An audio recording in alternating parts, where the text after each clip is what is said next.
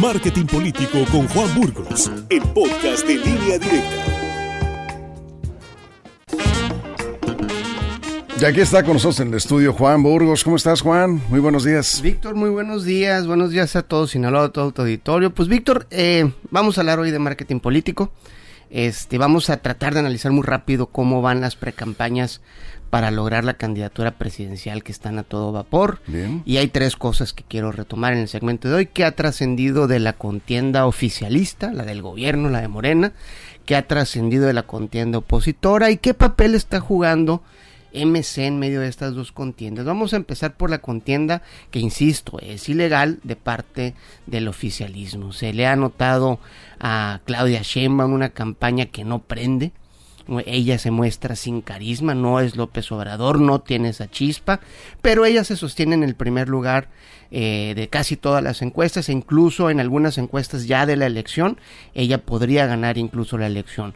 ¿Qué pasa con Marcelo Ebrard? Ha hecho una serie de ridículos para agradar al gran elector que es López Obrador y ha intentado proyectar una simpatía que creo que sí tiene con el electorado, pero han trascendido más esos ridículos como la Secretaría para el Hijo de López Obrador, ¿no? que creo que le quitó y le restó bastante. Y de Dan Augusto solo ha trascendido un rumor, que en mi opinión es de muy mal gusto, de un supuesto amerío con una diputada de su equipo. No, no me gusta eso. Pero eso es lo que ha trascendido en la campaña de Dan Augusto. del resto de los morenistas aspirantes, pues no, no hay nada que se pueda decir, nada trascendente. Hay algunos que traen este espectaculares, pero el, el, ejercicio está hecho para que Sheinbaum eh, aparentemente siga al, frente de las encuestas y logre la candidatura. No por nada López Obrador anda tan desesperado diciendo que otras opciones no prenden. Ahora, del lado opositor, muchos ya se bajaron de la contienda, ¿no? Alegaron que que el método no era justo, que el método estaba complicado. Dijimos en la participación pasada que el método iba a quitar a muchos que no tendrían la capacidad de, reunir las firmas. Eso, eso sucedió. Y este método yo creo, aunque se dice desde la parte de la oposición que es legal, yo creo que también es ilegal. Este, y desde mi punto de vista está complicado. Y quién sabe si lo vayan a sacar, este Víctor, ya vimos aquí lo que pasó pues. entre, entre Ibáñez y entre Barrantes, este, hay, hay una discusión al interior, no están totalmente puestos de acuerdo. Eh, la verdad fue vergonzoso esto que acabamos de escuchar para la oposición y obviamente pues eh, localmente Morena aplaude, ¿no? Este, pero fíjate, sucedió un fenómeno, Xochil Gálvez. Este, Xochil Gálvez que desde hace dos semanas no deja de ser parte fundamental de la conversación general y protagonista de las mañaneras, con ataques tan, un tanto machistas de parte del presidente López Obrador y hasta rayando en el racismo. ¿no? Al final creo que quedarían de forma eh, seria en el proceso Xochitl, obviamente, Santiago Krill, Enrique de la Madrid y quizás Beatriz Paredes con ciertas posibilidades de reunir las firmas y, competir. Hago un paréntesis, Víctor, en el personaje de Xochitl porque es, es muy interesante cómo de forma muy natural eh, abandera las mismas causas que abandera el obradorismo, pero con un ángulo femenino y hasta un cierto grado de profesionalismo y aspiracionista, como dice el presidente. Me gusta mucho que no entra en conflicto con el presidente López Obrador, no ofrece meterlo a la cárcel ni, ni una sed de venganza, sino más bien está diciéndole al electorado que merece más que lo que actualmente el gobierno y todos los gobiernos les habían dado, y esto es un mensaje creo muy, muy poderoso que en, en Xochitl se cree, no creo que se crea del lado de Krill ni de, de la Madrid probablemente, este, pero Xochitl puede, puede eh, dar ese mensaje exitosamente. ¿Y qué pasa con MC?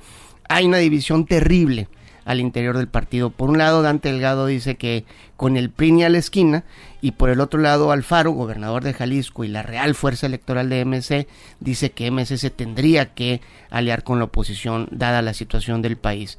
¿Qué riesgo corre este partido? Bueno, pues puede darse una elección muy polarizada entre Xochitl y Claudia, donde son polos opuestos, eh, con tintes quizás de izquierda, y se puede polarizar a tal grado la elección que MC eh, juegue un papel meramente testimonial en la elección y que se quede incluso sin el registro del partido. Entonces, pues Víctor se está poniendo interesante la Estaba muy aburrido, ¿no? Estaba muy aburrido. Este, nadie veía a un opositor con capacidad de enfrentársele al régimen. Xochitl trae esa, esa, esa, esa característica. Los ataques, fíjate una cosa muy interesante, Víctor. Xochitl tiene el mismo teflón que tiene López Obrador. Entre más la atacan, más está creciendo de Sí. parte del oficialismo. Ya la producción nos hizo una señal. Tengo una pregunta, responde en 10 segundos. ¿Qué Adelante. pasa si los partidos de oposición no postulan a Xochitl Galvez? Yo creo que sería un error. Yo creo que sería un error. Porque, pues nomás digo, está la decisión en ellos, ¿no? Está, eh, no en ellos, No, pues porque sí, sí, hay un, sí hay un proceso, entre comillas, democrático, que vamos a ver si lo pueden lograr.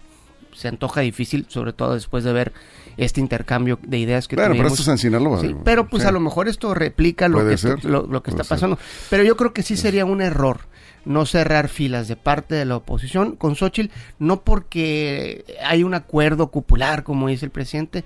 Vean las redes, platiquen con la gente. Ayer fui a cortarme el poco pelo que me queda, Víctor, y, eh, y, la, y la, la, la conversación con quien me cortó el pelo fue Xochitl, Sí, de forma sí, muy orgánica. Es- Entonces, Es el tema de las redes. yo creo que sí, hay que considerarlo de forma seria. Bueno, seguiremos platicando sobre Aquí este asunto. seguimos. Cualquier comentario, tus redes sociales. Eh, Twitter, arroba. Juan Burgos, Facebook, facebook.com diagonal Juan Burgos y mi correo electrónico Juan S. Burgos arroba gmail. Muchas gracias. Muchas gracias, Víctor. Un saludo a todos, Sinaloa. Gracias, Juan. Chicos de la producción.